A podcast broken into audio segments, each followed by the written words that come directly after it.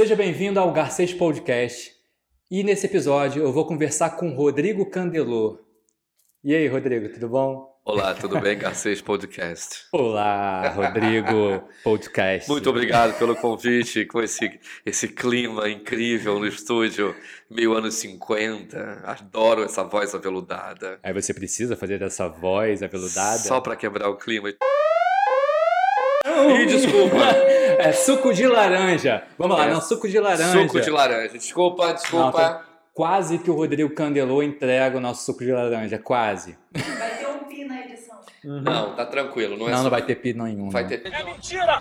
Pi não, né? Deixa não. como tá, né? É. Mas, ó, você já pode né, é, se inscrever nesse canal e deixar aqui nos comentários Vê se você captou essa cola aí do Rodrigo Candelô, que ele já deu a cola aí do que é esse suco de laranja.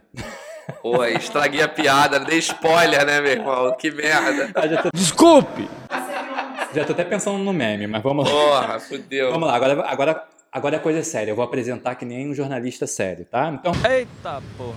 Rodrigo Candelô, ó, é um currículo muito grande, tá? Ele é ator, ele é músico, ele é autor, professor de interpretação e jornalista formado pela PUC. Claro, já participou de várias novelas. A minha cola aqui, gente. Minha cola tem que ter cola. O currículo é muito grande. Você é burro, cara. Que loucura. Participou de algumas novelas, né? Aí eu vou deixar ele falar as novelas. Coronel! O que, foi? Cinema. Para quem não conhece, ele foi aquele policial lá chato pra cacete no, do Tropa de Elite 2, né? Dispensado, Coronel Fábio. e candidato honesto. Fala aí, Candelô. Beleza, Rafael. Obrigado pelo convite.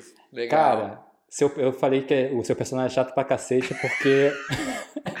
é que todo corrupto é chato, né, cara? Todo, todo vilão, né, cara? A gente parar a pensar, o vilão é uhum. chato, né? Assim, é. O vilão, na verdade, é um personagem bom da gente fazer como artista, mas se você encara ele de fora, pô, é, é ruim, né, cara? Então, uhum. assim é, ficar conhecido como aquele o formoso, aquele cara que era um dos corruptos do tropa, não me incomoda.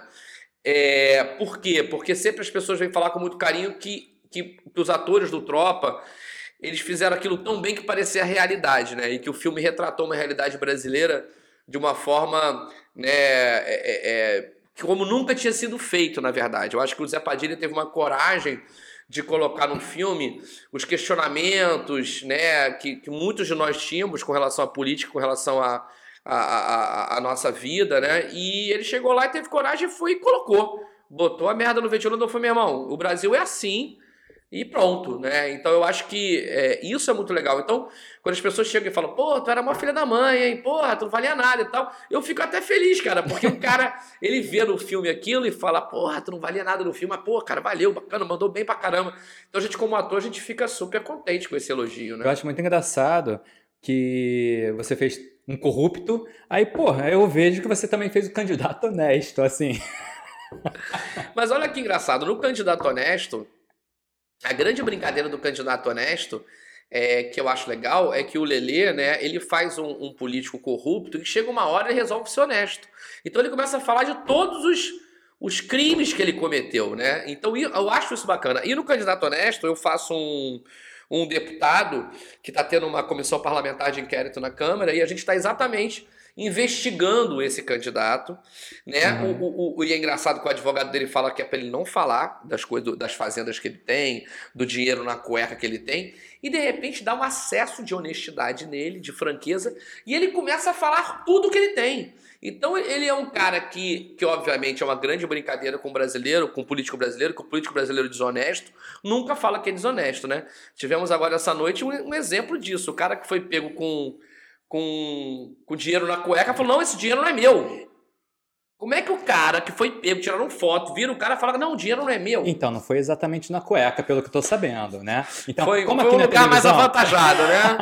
foi, ainda bem que não saiu com cheiro e nem, nem, nem então, meio né, colorido o dinheiro por, de lá, Não, né? e por incrível que pareça, né? É, hoje eu tava vendo a CNN e a repórter, ela ficou super sem graça ao dizer essa, essa notícia, né? Porque ela até riu, porque ela falou assim, olha, gente, aqui na televisão a gente tem que falar cueca, mas não necessariamente na cueca.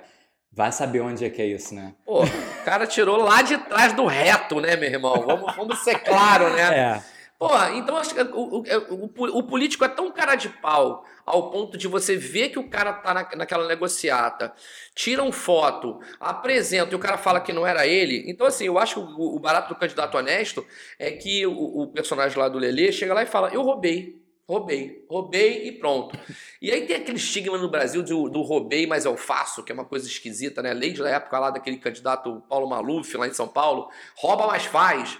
Quer dizer, então é bonito, o cara rouba, mas então ele fez, tá tranquilo. É porque os políticos brasileiros, eles não fazem porra nenhuma, né? Muitos deles, claro, tem muitos políticos honestos. Então é melhor o cara que rouba e faz do que o cara que rouba e não faz.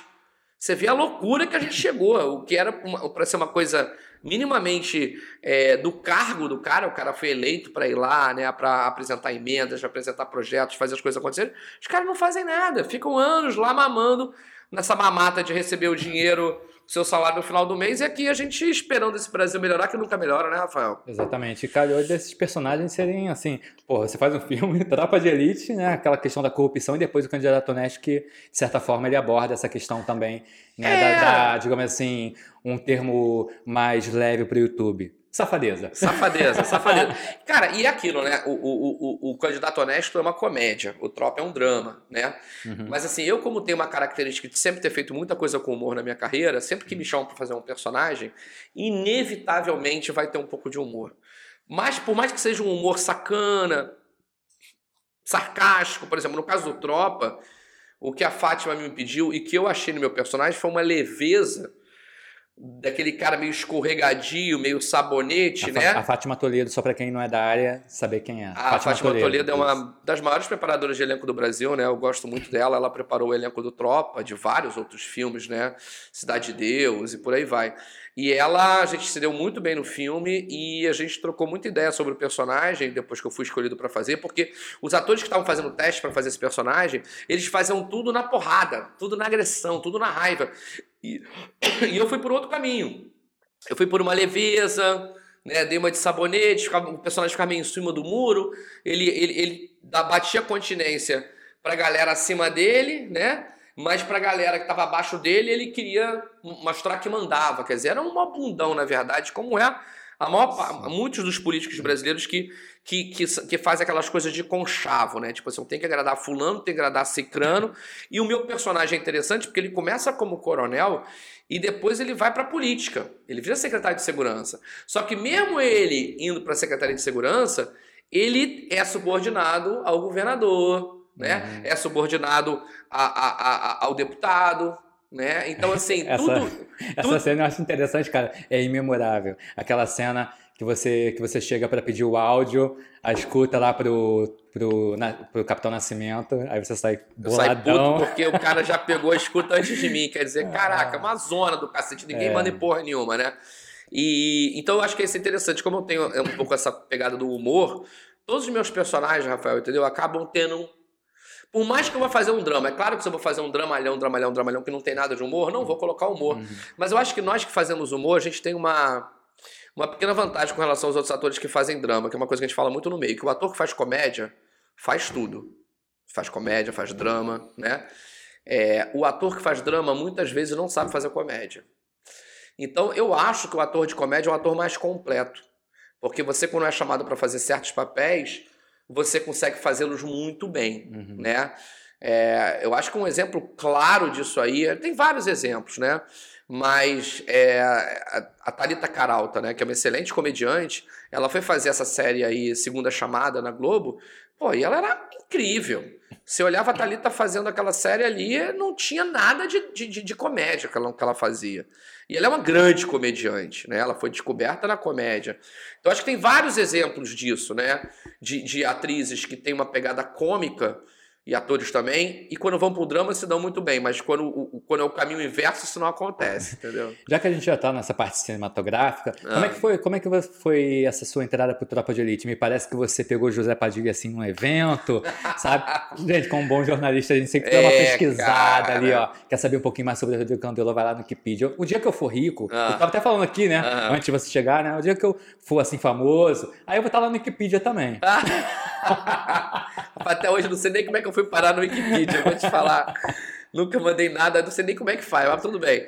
Cara, tem uma coisa curiosa que eu costumo falar para meus alunos que eu dou aula também, para meus amigos. É, a gente, a gente tem que conhecer o nosso meio.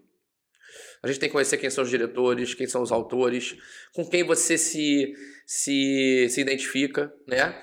E eu já tinha visto Tropa de Elite 1, tinha gostado muito.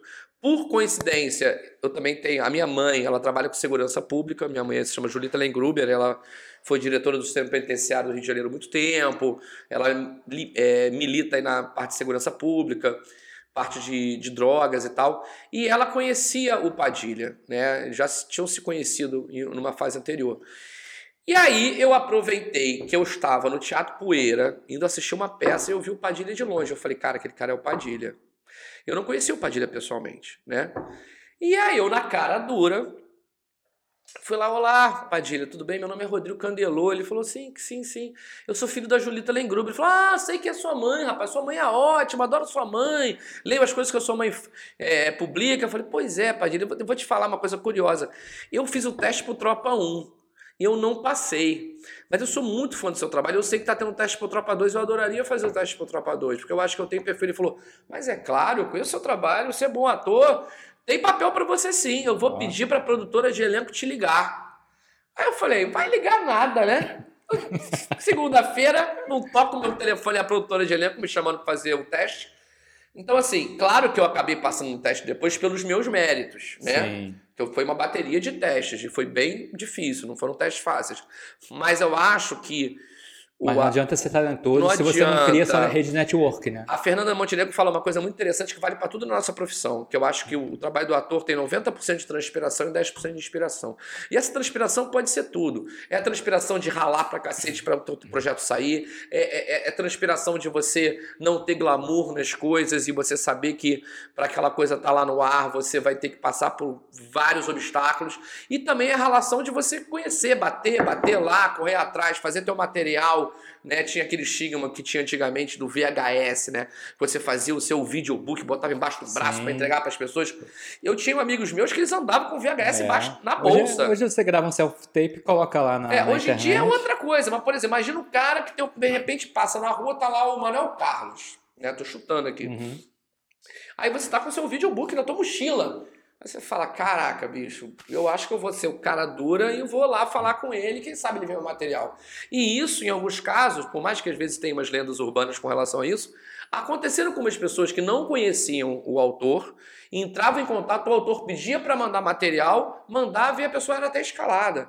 Então, assim, um, eu, eu aprendi o seguinte: o não a gente já tem entendeu? Na nossa carreira, Sim. em qualquer carreira. Então, por que, que você não vai tentar? Verdade. Se eu ficasse ali parado naquela noite olhando pro Zé Padilha, eu nunca tinha feito tropa. Eu falei, quer saber? Eu vou lá falar com ele mesmo. Eu vou lá, vou lá trocar uma ideia com ele. Se ele não me chamar, pelo menos eu falei com ele. Sim. E graças a Deus eu fui falar com ele, e graças a Deus eu fui chamado para fazer o Tropa, porque o Tropa abriu frentes para mim na minha carreira que muita gente não me conhecia, porque eu já tinha feito muitas participações em novela, em programas da Globo, várias peças, mas eu ainda não tinha feito um trabalho de projeção nacional. E o Tropa me deu a oportunidade de fazer um trabalho que as pessoas viram o Rodrigo de outra forma, né? Então, quando acabou o filme, eu via muita gente que não falava comigo vir falar, e aí, Candelô? Porra, mandou bem no filme aí. Caraca, Rodrigão, Pô, parabéns, estive lá, meu irmão. Nem acreditei e tal. E, e, e, você vê, o Tropa já tem 10 anos, mais ou menos, quase 10. Você ainda é conhecido pelo filme. Ainda sou chamado de formoso na rua. e, olha quando e olha que eu tô de barba agora. Quando eu tô sem barba, então, aí é na hora. A pessoa me olha e já me reconhece. Entendi. E aí, Formosa? e aí, a, form... a Formosa eu não fiz ainda, gente. Deixa para outro capítulo. E aí, Formosinha? é essa coisa de, de imitar personagens, né? Eu, eu sempre tive uma coisa de que eu gosto muito no nosso trabalho, é a composição de personagem. Eu gosto muito de criar de criar, essa coisa da carpintaria de você ir criando os personagens, né, os tipos, né, que a gente pode criar. Sim. E no humor tem muito isso, né, os tipos, né, uma voz assim, um jeito de andar assado, é uma característica de repente do interior, de repente tem um sotaque. E isso é uma coisa outra, outra coisa bacana do humor que traz pro drama, que se você consegue construir personagens sólidos na comédia, né, Pra, ninguém acha que comédia, ah, vai lá, faz qualquer coisa e faz o outro rir. Não é, cara. É bem difícil você fazer o outro rir. É muito mais fácil deixar a pessoa eh, olhando uma cena, um drama, uma coisa assim, e ela vira até a lágrimas, né? Por causa porque a, até a nossa própria vida tem, tem muito de de, de coisas ruins, infelicidades, enfim. É, do que fazer a pessoa vir a, rir, né? Então, o ator que consegue ter as ferramentas para fazer uma pessoa rir, ele junta ferramentas para ele como ator crescer e poder usar aquilo em outros gêneros. Então tem muita coisa da comédia que eu uso no drama. Que quando eu vou fazer, por exemplo, quando eu fui fazer o Rei Leão, o musical em São Paulo, né? Eu usei muita coisa do meu trabalho de comédia no Rei Leão.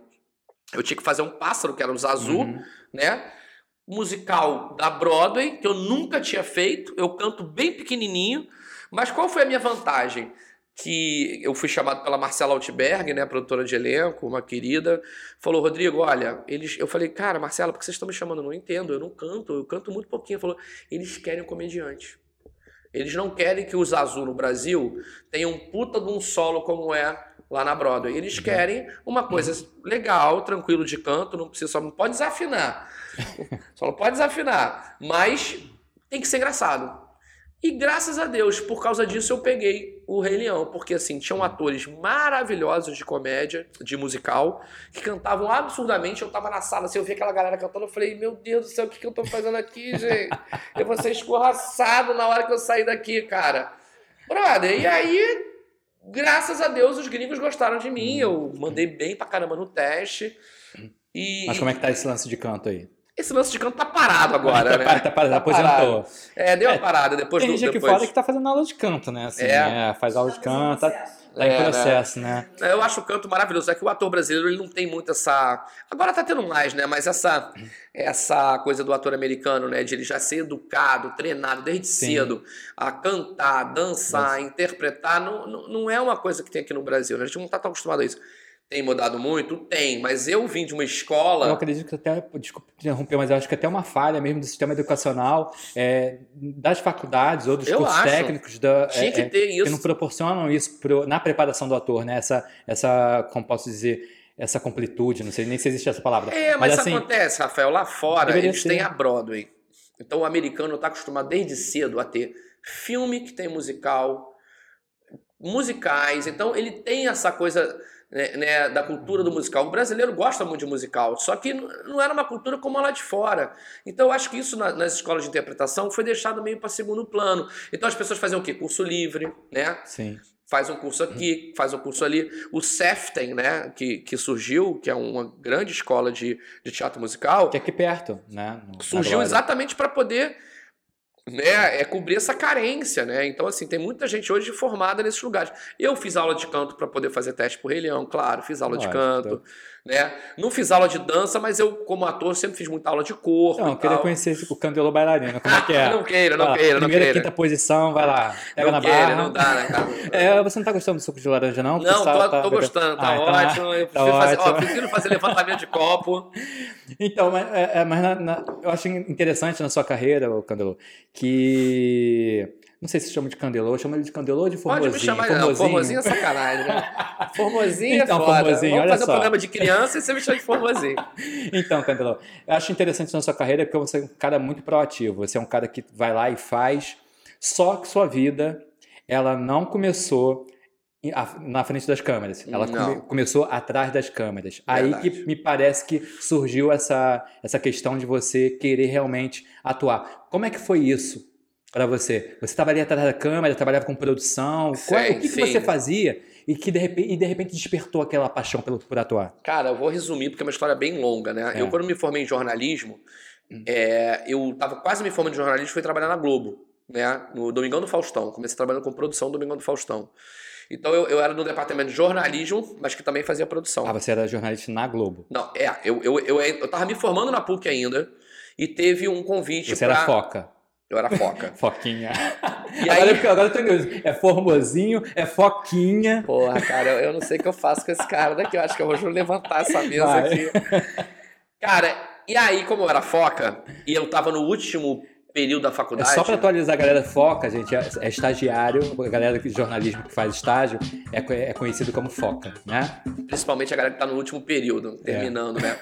E eu tava lá no último ano de jornalismo, e uma amiga minha, que era muito amiga minha, é, também estava se formando na UFRJ, falou: olha, pintou oportunidade, eles estão eles selecionando pro Domingo no Faustão jornalistas recém-formados ou quase se formando para um núcleo novo. Eles querem era uma época que tinha uma briga muito grande do Faustão com o Gugu e eles queriam fazer coisas novas, queriam colocar os jornalistas dentro do programa para ver se o programa melhorava.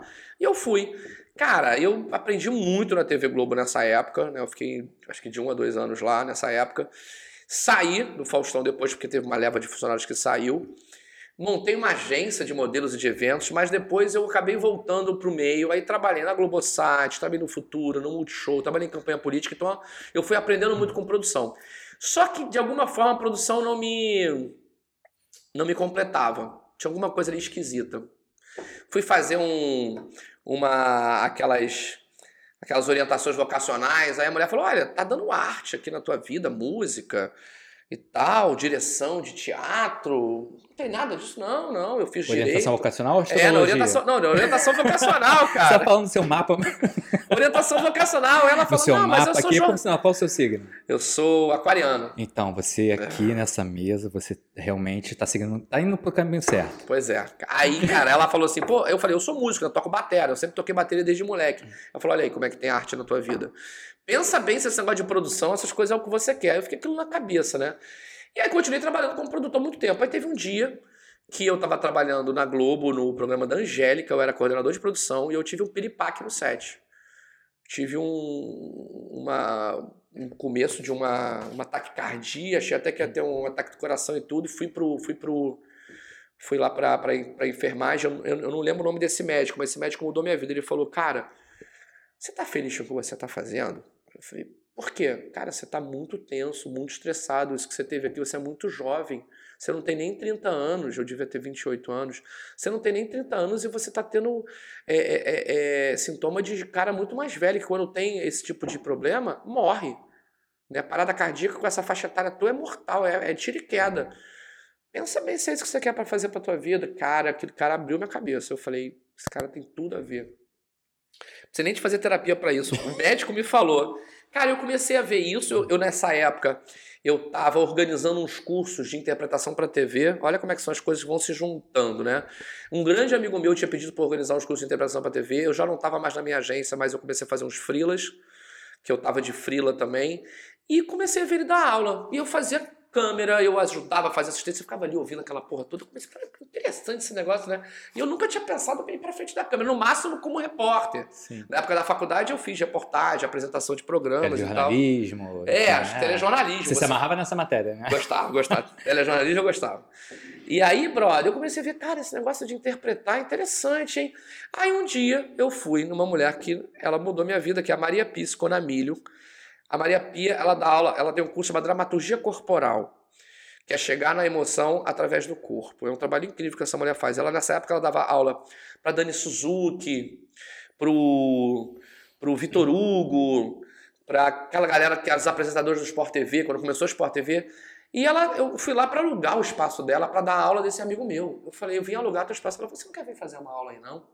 Eu falei, que isso? Só quero alugar teu espaço. Vem fazer uma aula. Aí ela, aquilo ficou me perturbando, cara. Aí eu falei, tá bom, um dia eu vou fazer essa aula. Aí eu fui lá, meu irmão, na hora que eu vi uma aula de teatro, aquela galera se jogando que nem maluco ali, eu falei, que porra é essa que eu nunca Mas você jogando tipo Zé Celso? Não. É, sei lá, meu irmão, nem me lembro direito, era uma coisa muito doida. Um exercício de uma mistura de teatro absurdo com Shakespeare Aham. e tal. Eu falei, caraca, que essa coisa aqui é do caralho. Eu não sabia nem que isso existia, porque eu nunca tinha feito aula de teatro. Meus pais nunca me colocaram em aula de teatro. Me colocaram no esporte, eu fiz bateria, mas eu. Mas a verdade é que nunca tinha, eu tinha me despertado para as coisas da arte cênica. Que esporte? Agora eu fiquei curioso. Eu fiz karatê, só na porrada. Karatê, judô, capoeira e natação. Valeu, falou a formosinha. Vamos Ah. lá, continuando o bate-papo. Cara de porra, tu bate, hein? Karatê, Cara, o quê? karatê, judô, capoeira e natação, que é a única coisa que eu pratico hoje é natação. Mas, brother, essa mulher mudou a minha vida. Quando eu entrei na aula dela, eu falei isso que eu quero fazer a minha vida. E aí fui estudando, cara. Fui estudando, trabalhei como produtor freelancer há muito tempo, mas fui estudando, estudando, estudando. Fiz um curso aqui, fiz um curso ali, né? aí fui fazer um profissionalizante. Cara, aí quando menos esperava, eu falei, cara, eu virei ator. Só que o que é legal pra mim é essa minha bagagem como produtor me ajuda muito hoje em dia, né? Essa coisa proatividade que eu tenho vem do meu lado de produtor, de correr atrás das coisas. Então, eu corro atrás de fazer minhas peças, eu corro atrás para fazer os meus projetos e agora Estou, inclusive, fazendo um novo projeto, que talvez seja o seu próximo tema. E se não, não aqui é fosse... bagunça. Não, aqui, aqui você é bagunça, vai não é, não é, vai falando. Não, aqui vai falando. Você tá Então falando. tá bom. Vai. E, cara, e eu acho que o ator, mais do que talento, tem que ter vocação, sabe? A Fernanda Montenegro também fala muito isso. Não adianta só ter talento, tem opção de gente talentosa, atores maravilhosos, talentosos que, que ficam pelo caminho. Se você não tiver vocação mesmo para aquilo, se você não tiver que acordar e você tiver que viver daquilo, você não, né, não consigo fazer outra coisa. Não que você não consiga fazer outra coisa, a gente pode fazer outras coisas da vida. Mas se você realmente não se vê em nada, trabalha em outras coisas e não fica feliz, e, e você não batalha para aquilo acontecer, você tem que batalhar. O ator, quando ele batalha para aquela parada para acontecer para ele, meu irmão, mas é tão mais gostoso. Quando eu passei pro Tropa e quando eu passei pro Rei Leão, foram sensações tão boas de eu ver que, o quanto que eu batalhei para conseguir aquilo, aquilo não caiu assim, ah, vai lá e vai fazer. Fiz vários testes. O Rei Leão, eu fui a São Paulo duas ou três vezes, com dinheiro do meu bolso. Ninguém pagou para ir a São Paulo. Falei, não, quero fazer, quero fazer parte do maior musical do mundo, no Brasil, eu tenho essa oportunidade, me chamaram para o teste, eu vou lá fazer.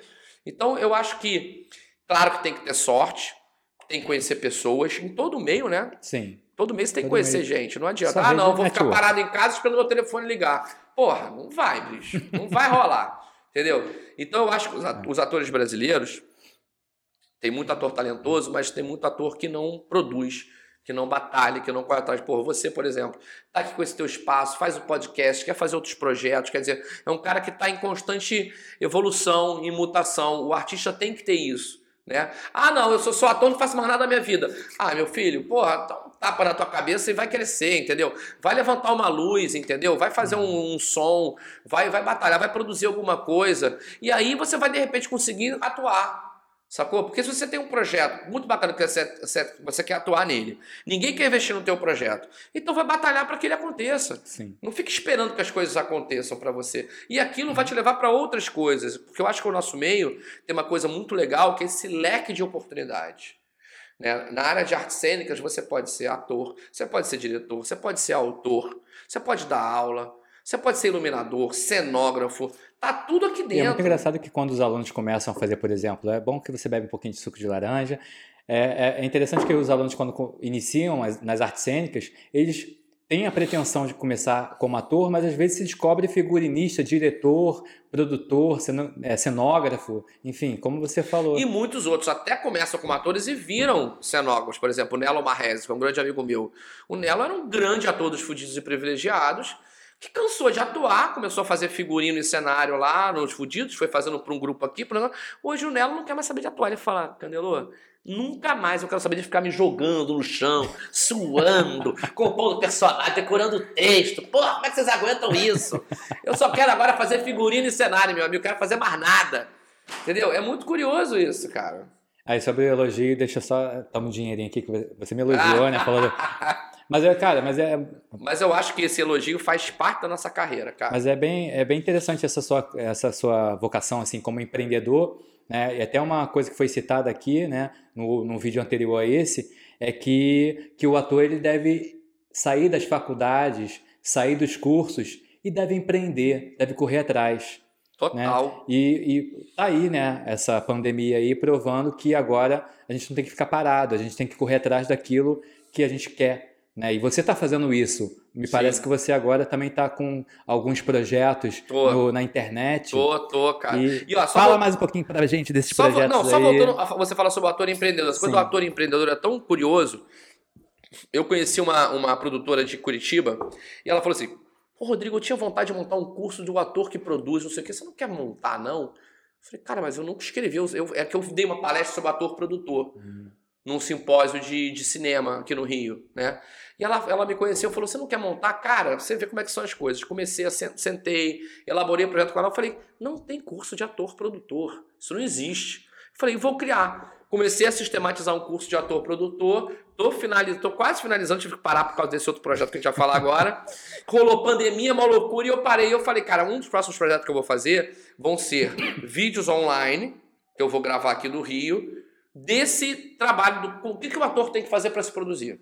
Aí depois eu te mando, Bom, você divulga aqui, e a gente pode de repente até fazer aqui também. Olha que Bom. legal. Lógico, pode trazer para cá. Demorou. Eu acredito que é um projeto bem interessante para os atores que muitas vezes eles focam muito na, na, na questão da atuação, mas também é importante ter esse conhecimento da, de tudo que ocorre por trás, né, do, da, da- ali na coxia, na produção, o, a pré-produção, e não só no teatro, mas principalmente no audiovisual, que é Também. justamente onde a gente vai entrar agora. Né, essa questão do, do ator do teatro está ali agora é, é, sendo limitado devido à pandemia e agora está tendo a oportunidade, que eu vejo como uma oportunidade, de estar indo para o audiovisual. Talvez seja uma linguagem que ainda a gente não rotulou, né? ainda não deu um rótulo. Não deixa de ser audiovisual, mas talvez seja uma linguagem ali entre é, é, a mídia tradicional, entre o teatro, né? Está ali na internet, mas bem possível que a gente possa ali achar uma outra linguagem que não é nem teatro e nem novela, enfim Mas na internet você tá na falando internet. isso? É, eu ainda estou com esse pensamento de que ainda vai surgir alguma coisa, né, É, as diferente. pessoas têm feito coisas diferentes. Na verdade, o que as pessoas estão fazendo no Instagram, nas mídias sociais, é conteúdo de audiovisual. Só que quando você filma uma coisa teatral e coloca ali, não funciona muito, Eu vejo né? como adaptação. Eu não vejo ainda como uma linguagem diferenciada. Eu vejo como o teatro está se adaptando ao au- audiovisual, mas sendo teatro, só que no audiovisual. Sim, por exemplo, você pega uma peça, você filma, Sim. né? É, pode dar certo como pode dar super errado. Eu acho que tudo depende de como é que você coloca. Um grande exemplo disso, bicho, é só a gente voltar um pouco no tempo. Cara, teve, desculpa, cara, Ah. teve um filme, agora que eu tô lembrando, teve um filme, é, é, obviamente no cinema, que é, o, o filme ele passava todo, parecia que você estava no teatro, mas era um filme, Coraline, alguma coisa assim, agora eu não lembro qual é. Enfim, se vocês lembrarem, deixa aí no comentário, porque realmente eu não estou lembrando o filme. Mas ele, ele mostra os bastidores do teatro, é feito tudo no teatro Hum. esse filme. É muito interessante. Aí, é uma, pode ser uma, uma linguagem É, depende de como é que você faz, né, cara? Eu não o, lembro. que eu, o, que eu, o que eu queria te falar agora é o seguinte: todo mundo deve lembrar aqui do Sai de Baixo, né? Uhum. Como é que era o Sai de Baixo? Era uma comédia num teatro, né? Que você ia, tinha público, tinha plateia, só que as câmeras eram colocadas de uma tal forma que aquilo, na hora que era filmado e jogado na televisão, era um programa de televisão. Era tipo uma sitcom americana, né? Com plateia. Porque foi filmado da forma legal. O problema do teatro é que o teatro até hoje, não ente- muita gente não entendeu como filmar o teatro para jogar para televisão. Com a pandemia e a necessidade de se adaptar, o teatro online que está surgindo, as pessoas estão começando a fazer esses testes. Onde é que eu boto a câmera? Mais perto do ator? Ilumino mais aqui? Ah, não, mas essa cena não pode ter muita iluminação, porque ela, né, ela é mais né, minimalista e tal. Não, mas mesmo sendo minimalista, tem que botar uma luz, senão a televisão não vai sair. Então, essas coisas que eu acho que a gente está adaptando, e mais uma vez a comédia vai ajudar. Mais uma vez a comédia vai ajudar. Porque, por exemplo, eu tenho um espetáculo que é o Enrolados, que eu tô voltando agora, espero voltar agora depois da pandemia. Eu quero filmar e botar online. Botar lá no Simpla e tal, não sei o quê. E o que eu quero fazer exatamente, como é que eu vou filmar isso? Então já tem uma galera hoje que está se especializando em filmar teatro para a internet. Então eu vou juntar com uma galera dessa, né? Mais uma vez meu lado empreendedor, e vou Sim. falar, e aí, como é que é isso? Vamos fazer? Porque agora eu fui convidado para fazer um espetáculo. Aliás, isso é uma novidade que eu vou falar em primeira mão. A gente vai fazer uma adaptação de Otelo. Opa, primeira mão. Para, para, para, para, para, para tudo, para tudo. Vamos aos nossos comerciais e depois de você. Tem isso, tem isso, tem Não, isso. Cadê, cadê, cadê? Entra aquelas meninas Não. com plaquinha, É, não tem não, aqui é né? nada de Joãozinho, Pô. né? Não, Joãozinho, Kleber aqui. Mas não. recebi um convite maravilhoso agora durante a pandemia do Saulo Rodrigues, meu grande amigo, ele vai dirigir. Ah, tem sim. Para tudo. Agora sim. Para tudo, para, para, para, para tudo. Eu lembrei. O papo tá tão bom, né? Ó, se inscreva nesse canal. Aquele textinho, né? Se inscreva nesse canal, dá aquele like e compartilha esse vídeo. Ativa o sininho, Aí, ativa o sininho. Mexe aí no sininho. sininho, mexe aí no sininho. mexe deixa- no sininho, mexe no sininho. Então, continuando, já que ele deu esse, né? esse- Essa câmera Ah, é essa minha, câmera tá? Essa câmera é essa daqui. Tá, então continuando, É né? aqui, essa daqui, Peraí, essa cadê é- a câmera de Ah, Ah, tem aquela ali também de vigilância, mas tem essa aqui. Tá essa- tranquilo. Cara, aí o Saulo me convidou, o Kaique Brito, né? Muito conhecido de TV e tal. Ele encomendou um texto pro Valcir Carrasco. E ele tava querendo falar sobre essa, essa temática hoje da- do feminicídio, né? Cara, o Valcir Carrasco brilhantemente pegou o Otelo, que tem, é um grande caso de feminicídio, né? E transformou adaptou para os dias atuais, que é a história de um, de um motorista de aplicativo. Isso você está podendo falar, né? Pelo posso, de Deus. posso, isso ah, eu posso tá. falar. É um motorista de aplicativo que conhece essa mulher, fica apaixonado por essa mulher, né? É, então o Kaique faz esse, esse motorista aplicativo, a Aisha Jambo faz essa mulher e eu faço o Iago, o amigo dele, que na verdade é um cara que é gay, que gosta dele e começa a encher a cabeça dele de minhoca de falar que essa mulher tá dando pra outras pessoas. E aí surge, né, o outro ator que é o Daniel Dalcin, que vai fazer o. Esqueci agora o nome do outro personagem. Que é o personagem que na trama do Otelo a, ele começa a botar pilha dizendo que a personagem da Aisha tá apaixonada por ele. Então, essa rede de intriga vai provocar a morte da personagem da Aisha, o feminicídio, né? Que é, o Otelo eu posso falar porque todo mundo sabe que no final Não, não, vai a, a contar o mocinha morre. Pô, cara, caraca, mocinha eu não morre. sabia. E aí, o que aconteceu? Eu falei, galera, e aí? Os teatros estão parados, como é que a gente vai fazer essa peça? Aí eles começaram a procurar e descobriram uma forma de fazer, de colocar um. É, é uma, é uma máscara de um, material que é quase próximo ao rosto, uma máscara especial, porque os atores não vão se beijar, mas eles vão fazer situações como se fossem se beijar. Então a gente vai estar em cena todo mundo com, essa, com esse acrílico e tal, e o espetáculo vai ser metade presencial e metade online. Olha que. E isso vai ser ano que vem, né? Começa a esse espetáculo em janeiro. Então, assim, a pandemia tá fazendo com que a gente tenha que se reinventar. Quer dizer, esse espetáculo é um espetáculo presencial. Mas agora, na pandemia, vai ser metade presencial e metade online. Então, eu acho que a gente. E é um espetáculo que, em princípio, é um drama, não é uma comédia. Então, como é que vai fazer um drama ficar interessante online? Essa logística toda a gente está aprendendo. Sim, eu acho que agora essa, essa adaptação ela é essencial justamente para poder você vai você coloca ali o trabalho, se joga e vai descobrindo e vai fazendo. Isso. Agora, essa questão da, do baterista, cara, a gente está falando aqui de teatro, estou muito interessado em saber como é que começou essa relação sua com a música. Eu tive alguns guitarristas aqui, Ah, é? né, dois guitarristas e dois guitarristas, dois guitarristas. O próximo vídeo vai ser, já vou dar spoiler nesse vídeo, vai ser com baterista. e você também é um batera, Ah, eu sou né? batera também. Inclusive, na peça eu vou tocar bateria. Aí. O, o, o, o- vai ser uma coisa interessante. O Saulo, ele quer que cada ator. Ele descobriu que cada ator toca um instrumento. A Aisha, por exemplo, toca violino. Aham. O Kaique toca gaita. Eu toco batera. E o Daniel parece que toca baixo. Coincidência. Então ele vai botar a gente fazendo solos e, e fazendo uma música ao vivo junto com a peça. Vai ser bem interessante. Eu Mas, acho que vai é, ser mas bem é legal. engraçado que vocês devem estar percebendo que o Candelô ele é um pouco inquieto, né? Assim, é um cara agitado, é um É, cara sou, que sou mesmo. faz, ainda mais beber um suco de laranja e tal. Sou, aliás, mas, esse mais. lan- mas esse lance de bateria também você já era inquieto com 14 anos quando você É, começou a a bateria. bateria tem uma coisa do um paraquedas. Eu, tô, eu vou primeiro com a minha mão assim, ó, batendo, né? Por causa da coisa da baqueta, Isso, né? detona o áudio, vai. Isso, É. continua batendo, né? Pronto, assim, assim, assim, assim. Cara, então, Mentira, eu, pode bater, pode bater mesmo. eu tinha uma coisa de, de- do ritmo da música. Sim. Eu gostava muito da coisa do ritmo, né? Eu gostava do ritmo, de dançar. Eu falei, cara, o que, que a gente dança por causa do quê? Da cada guitarra? Não, não. É por causa da bateria. E isso quando eu tinha, sei lá, 13, 14 anos. Na época, os sorvetes que bom, eles vinham numa caixa de metal. Não vinham numa coisa plástica nem é hoje. É uma Mais uma vez eu falo que eu não lembro dessas coisas. Pois gente. é, né, Esse cara, pessoal você- fica referenciando o passado. É, É, eram umas caixas, assim, eram, eram uns. o quê? Qual a marca? Qual o negócio? Mas, que bom! não lembro. Esse sorvete. Ah, se fuder. Sorvete. Vai, agora vai entrar um pi aí. Uma parada de alumínio, sei lá. Cara, aí eu pedi pra minha mãe ir comprando e eu pedi pra ela ir guardando. E aí eu fiz uma bateria em casa. Caixa, prato, tom-tom. E aí eu peguei uma baqueta e ficava tocando aquela porra, ouvindo as músicas na- no rádio tocando. Coitada da sua mãe. E a mãe falou, porra, temos que dar uma bateria pra esse moleque, né? Pronto, aí me deu uma bateria, brother. Aí eu fiz aula de batera um tempo, eu entrei na minha cabeça eu queria ser batera profissional, fiz bastante aula. Só que aí eu passei pra PUC em jornalismo e minha mãe falou, ó, acabou o sonho de ser baterista, Acabou.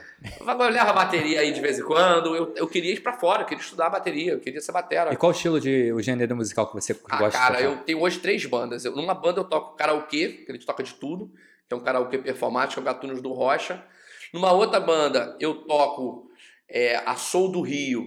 Eu toco um- um- uma mistura, é, é um- uma soul music, black music, tem blues, tem jazz, tem soul, brasileiro e gringo, Tudo music. tudo music. Tá. E tem a Soul Brothers, que é só música black nacional. Tim Maia, Sandra de Sá, Jorge Ben. Você fez uma live. Eu fiz uma live com a Soul Brothers. Cara, que Fiz live, live. foi- live é aquela em cima de um prédio chique de frente pra praia? Não, não foi não. Ah, não, não. foi Não, eu, vi uma, vi, ó, eu vi uma foto não, foi dentro assim. de casa mesmo. Não, não, foi dentro de casa mesmo. Então, Cara, foi maneiríssimo, foi maneiríssimo. E aí, eu, com a pandemia também as bandas pararam, né? Todos os artistas Sim. pararam, ah, né? fez- a sua live foi dentro de casa. Foi dentro de casa. Coitado dos vizinhos. Os, E os não teve foram lá. reclamação, Não, não? não teve não, não teve não. Foi tranquilo. Então a música, cara, é uma coisa que sempre teve presente na minha vida. Eu acho que a minha a minha referência e a minha inspiração para hoje ser artista, hoje ser ator, diretor, autor e tal, veio da música. Se não fosse a música, talvez eu não tivesse chegado onde eu cheguei. Sim, agora fala um pouco pra gente aqui a questão do, da internet que eu- a gente falou lá no meio do, do bate-papo. Vamos, E eu vamos não falar. esqueci. Vamos Aí falar. você migrou, tá migrando agora para o YouTube, tá migrando Tô agora migrando para as pra redes internet. sociais. Como é que estão sendo esses trabalhos que você está fazendo? Fala cada um deles e di- divulga, divulga, Não, eu vou, aproveita, eu vou, vou divulga. resumir. Divulga e divulga você também o meu vídeo. Se inscreva nesse canal. Se inscreva no canal. Se É canal. câmera, cantor. Se É de canal, pô. Arrasta pra cima, se inscreva no canal, clica no sininho, fica doido. Pega na tela, pega na tela. É, touch, touch, touch, É, vai. pega na tela. Cara, é o seguinte, a, a pandemia, né? Ela foi uma desgraça, ainda é uma desgraça, né? Mas muitos artistas eles conseguiram sair da lama e criar projetos. Eu acho que eu fui um deles. Tá- Tava em casa, tava gravando Gênesis, né? Da Record, que vai voltar agora. Eu volto a gravar semana que vem, graças a Deus. Tava gravando Gênesis, parou tudo. Vou fazer o quê? Vou ficar fazendo curso online? Eu sou, você viu, eu sou muito inquieto. Eu fiz um curso online aqui, tentei fazer um negócio de meditação ali, então eu falei, porra, isso não vai dar certo pra mim, não, cara. Esse negócio não, fala aqui. de meditação. É, não, é meditação. Não, é sério, Uma é galera fazendo meditação. Eu não consigo É? fazer meditação. Não consigo, eu tento, cara. Mas não, Rodrigo, vai fazer meditação. Como é que foi? Foi inspiração. yoga? Foi o quê? Meditação? É yoga, né? Yoga, né? Cara, eu tento, cara, mas não dá não, velho. Não dá não. Eu fico, fecho os olhos, fico. Ah, o que, que foi? Alguém me chamou? Quer cerveja mais? Não dá, brother. Eu tento, mas não dá. Eu, eu tenho uma inveja da galera que sabe fazer meditação, sabe? Consegue ficar uma hora meditando, parado, ouvindo o canto dos pássaros. Porra, eu não consigo, velho, infelizmente.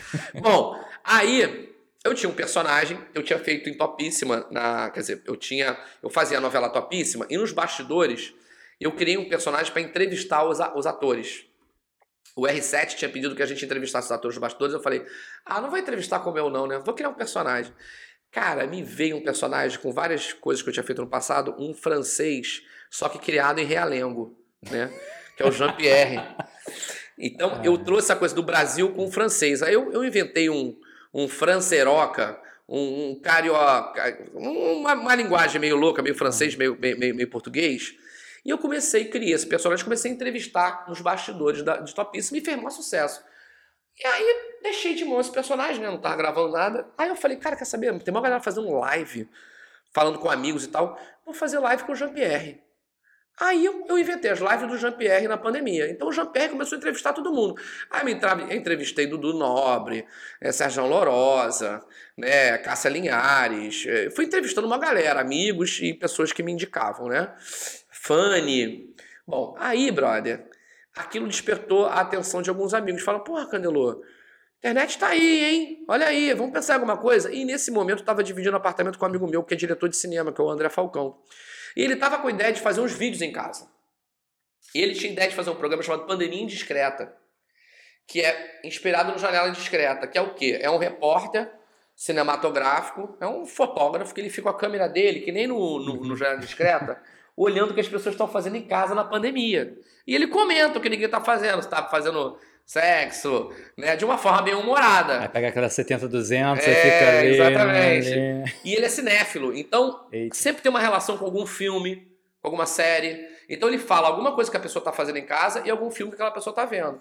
E aí começamos a fazer, começamos a jogar na internet. Cara, eu falei, meu irmão, olha aí, estamos criando um negócio, hein? Aí um amigo meu, um grande amigo meu, o Douglas, lá dos Estados Unidos, me ligou e falou assim, Candelô, que tal começar a juntar esses vídeos aí que você está fazendo, a gente fazer um canal de internet? Eu falei, opa, começando a me interessar. Pandemia. Tô de bobeira em casa, a porrada de ideia. Já tava com a ideia de fazer outros programas no Instagram. Falei, porque o Pandemia a gente lan- lançou no Instagram e no Facebook. Eu falei, opa. Aí tivemos a ideia de um outro programa, que é o Isolados a Série. Que são pessoas que estão cada um na sua casa, tentando se comunicar entre si é, de alguma coisa. Por exemplo, o, o primeiro episódio do Isolados é uma bichinha que eu faço, né, formosa, de, tele- de telemarketing, nada é à toa. nada- Que uma mulher. É, for- é formosa É for- mesmo? Não, não é. Não, não tem nem nome a bicha. é, ela, a, a, moça fez a compra no mercado e ela não quer ir no mercado pegar lá as compras por causa da pandemia, né? E aí ela pede para entregar na casa dela. E as compras nunca são entregues. E, e essa atendente telemarketing que eu faço, ela fica enrolando a mulher toda hora que ela tem que pegar protocolo, protocolo, protocolo, e nunca acaba. E essa mulher não recebe as compras dela nunca. E também virou um sucesso. Aí eu falei, gente, vamos juntando essas coisas. E quem sabe a gente junta outros amigos. Aí eu juntei um outro amigo meu, Igor Paiva, que tem um, um personagem dele, o Rocardo, o Charles Paravente, que a gente criou uma série para ele, uma outra amiga. Eu fui juntando essa galera e criamos sete programas. E que a gente vai estar tá lançando isso numa plataforma. E criamos um nome, precisávamos de um nome para aquilo, né? E o nome vai ser Bagaceiros. Bagaceiros, Bagaceiros. Humor de Outro Mundo. Aí criamos um mascote, que é um ETzinho, que é um ET de outro mundo, uhum. que veio pelo Brasil. Então é um ET com, com chapéuzinho de cangaceiro, né? E aí fizemos uma artezinha, criamos esse ETzinho, nosso mascote, Bagaceiros Humor de Outro Mundo. E a gente vai lançar o canal no YouTube, no Instagram, no Facebook e o próprio site do canal na... Quando é que vai ao ar isso aqui? Isso aqui vai ao ar na próxima, no próximo vídeo. Calma, segunda-feira. Bom, não sei. Mas, bom, então se vai segunda-feira segunda dá tempo, porque o canal vai estrear na quarta-feira, dia 21, meio-dia. Então, ó, já tô dando spoiler, hein? Sim. Em e todas você, as plataformas. Claro você vai me dar todos os links que eu vou com certeza colocar aqui nos comentários, no, na descrição. Eu sempre confundo essa bodega.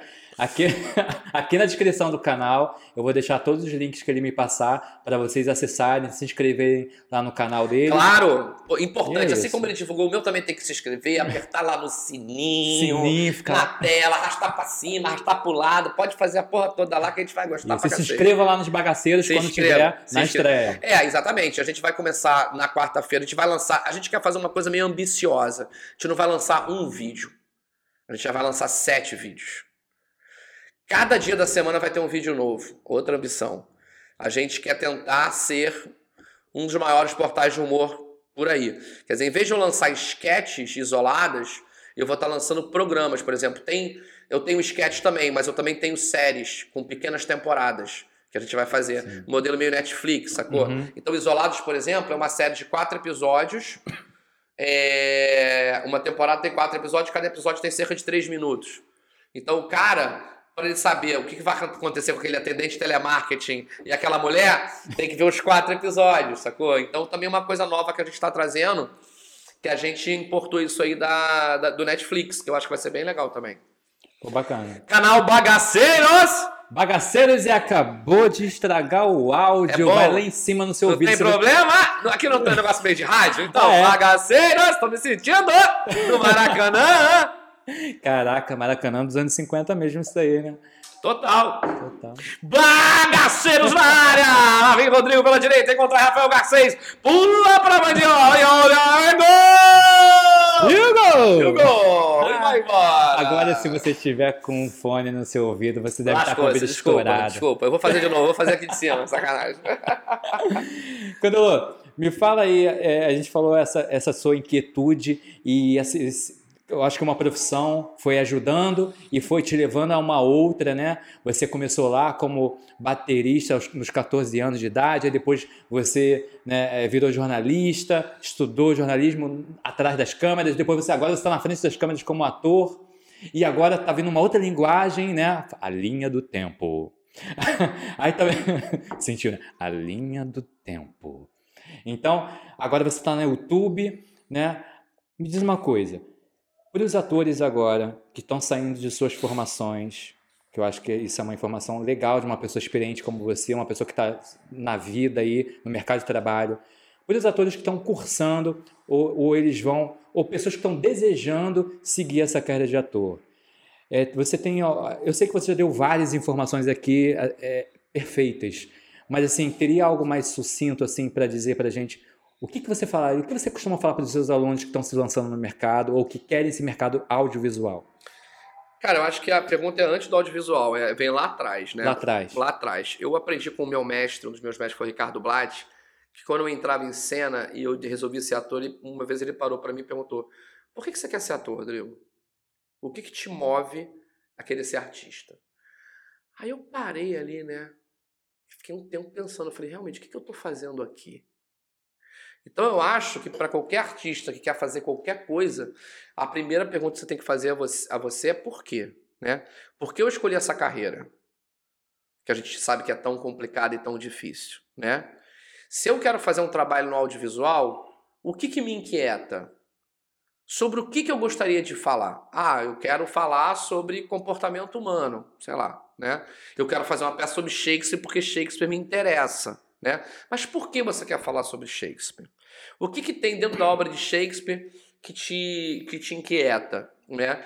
O que eu vejo muita gente no nosso meio é querer fazer coisas para fazer sucesso, para serem famosos, para aparecerem na televisão. Isso não é ser artista. Isso é querer ser celebridade. E é uma grande confusão que tem no nosso meio. Muita gente quer estudar teatro porque quer estar na televisão. Ou porque quer, de repente, ser chamado para fazer um Big Brother. Olha a coisa louca, a que ponto chegamos. Quer fazer o Big Brother para ser descoberto para depois ir para televisão.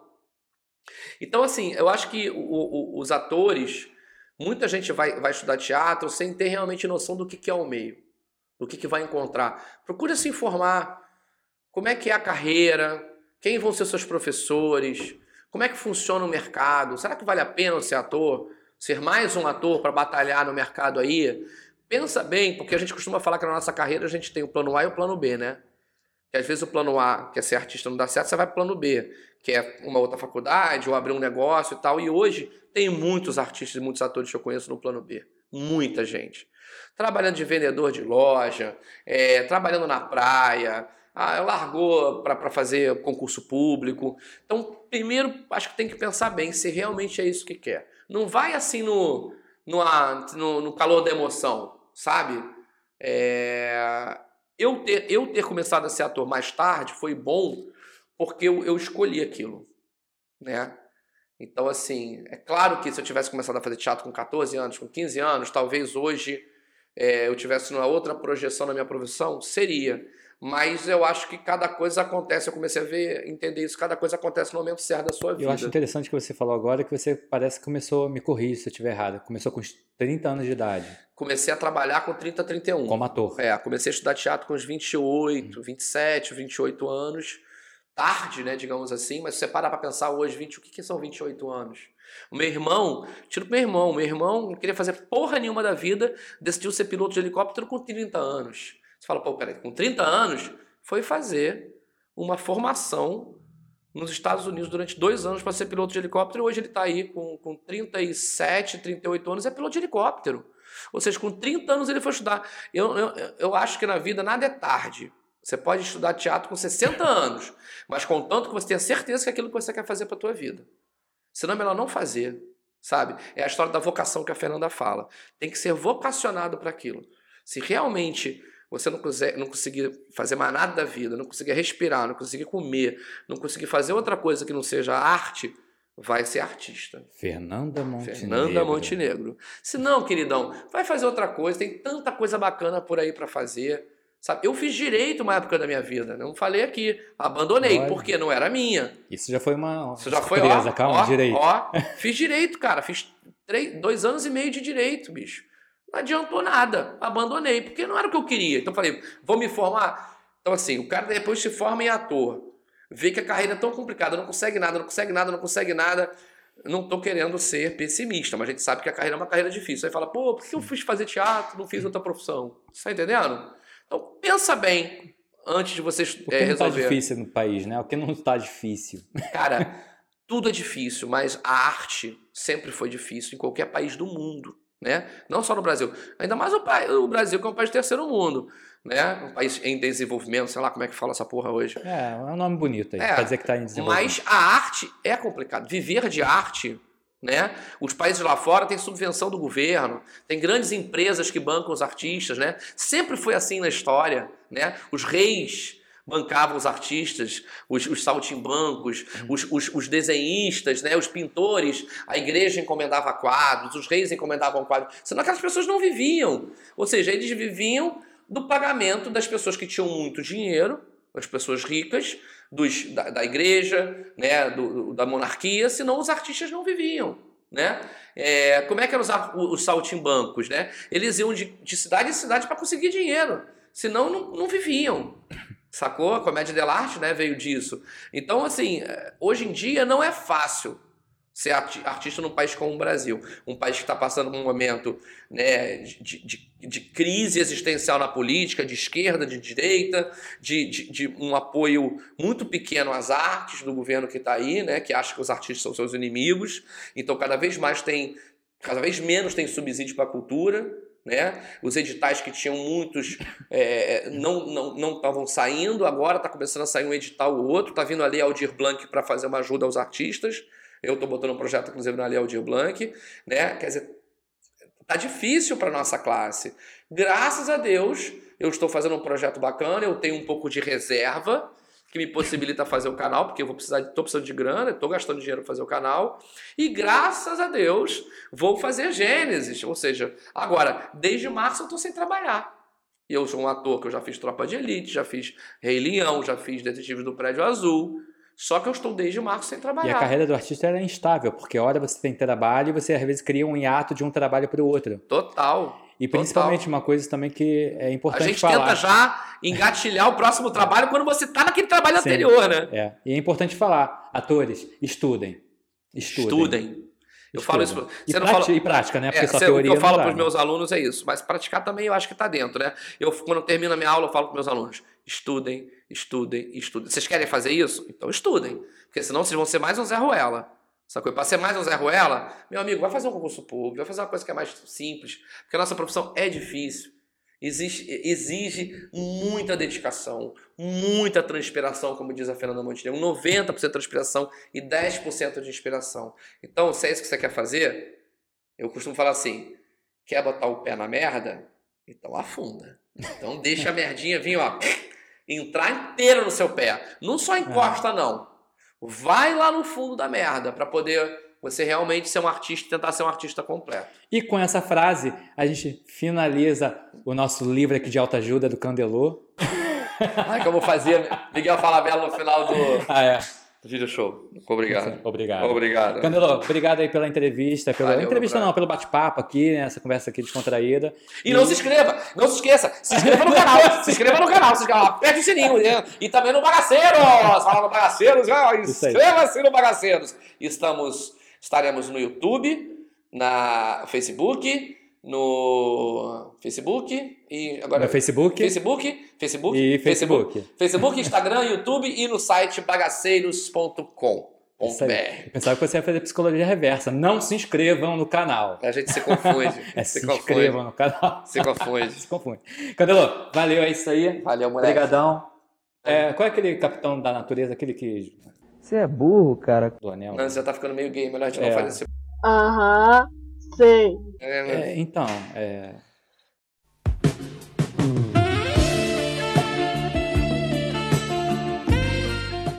Dá licença, dá licença. Nada a ver. Ah, então, amiga, deixa eu te passar meu telefone agora. Anota aí, Ai, calma aí. Eu vou embora pra casa. Vai chega. Vai, chega. Tchau. chega. Mal comecei a você cancelar.